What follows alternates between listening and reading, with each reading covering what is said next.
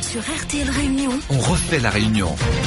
nous Olivier Bassan, Jean-Louis Rabou. Eric Michel. Et c'est parti. Jusqu'à 9h moins 5, il y a déjà beaucoup de monde au standard. Je vous le rappelle, le 02 62 234 567, messieurs. Juste avant la pause, nous accueillons Pascal. Bonjour Pascal. Bonjour à toutes et à tous. Alors moi, je vais revenir sur l'intervention de François Hollande parce que depuis, on nous a repassé en boucle qu'il n'allait pas se représenter pour son deuxième mandat. Mais dans la première partie de son interlocution, en fait, c'était euh, était consacré à son bilan. Et Là, les conclusions m'ont semblé un petit peu étranges. Alors, ce que je voulais vous faire aujourd'hui, c'est une petite sélection d'une autre partie de son bilan, histoire de rééquilibrer un petit peu les choses. Alors, je vous la fais à la façon un petit peu Hollande, mais vous allez voir, c'est assez rapide. Hein.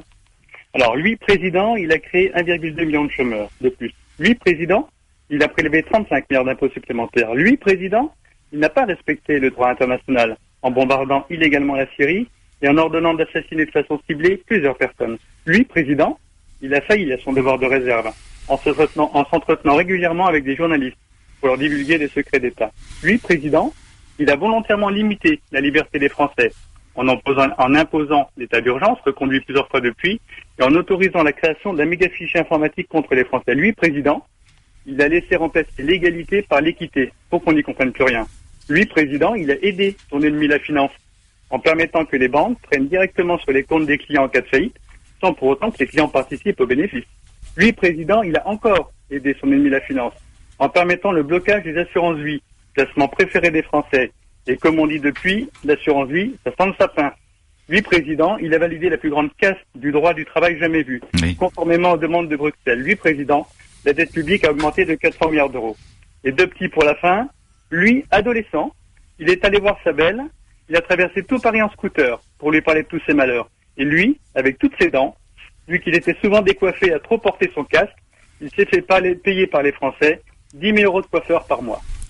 Alors la petite conclusion de ce bilan très sommaire, c'est qu'en plus, ce n'est pas forcément pire que ce qu'a fait Sarkozy, c'est juste la suite. Et il faut bien avoir à l'esprit que ces gens-là n'ont pas travaillé tout seuls. Et là, on s'apprête à voir leur second, ou leur premier, devrait-on dire, continuer le massacre. Tous ces gens-là ne sont pas vraiment au service du peuple. En fait, ils font ce que Bruxelles leur demande. Et donc, le ménage dont on entend souvent parler en ce moment, il est vraiment loin d'être terminé. Merci Pascal, bonne journée à vous, à très bientôt. Pour le reste, Pascal. Alors Pascal, euh, je, souris amicalement. hein, je soupçonne l'UPR de pas être très loin de votre pensée.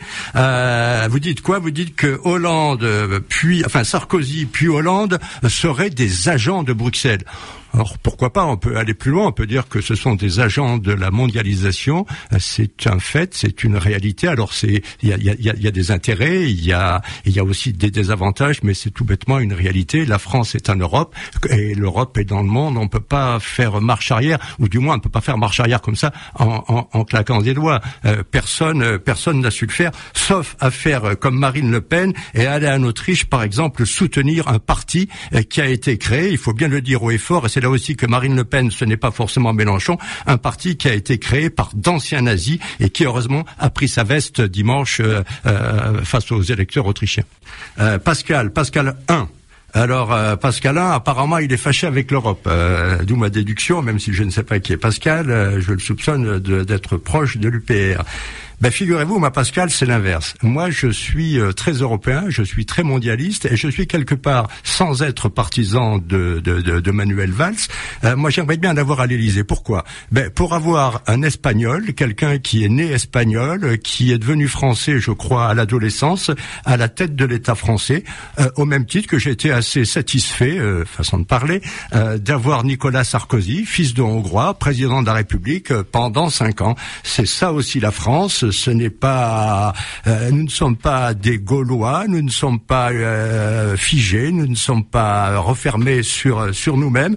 Euh, souhaitons qu'un jour le président soit sénégalais, le président soit russe, américain ou norvégien. Euh, voilà. Sur RTL Réunion, On refait la réunion. nous Olivier Bassan, Jean-Louis Rabou. Eric Michel.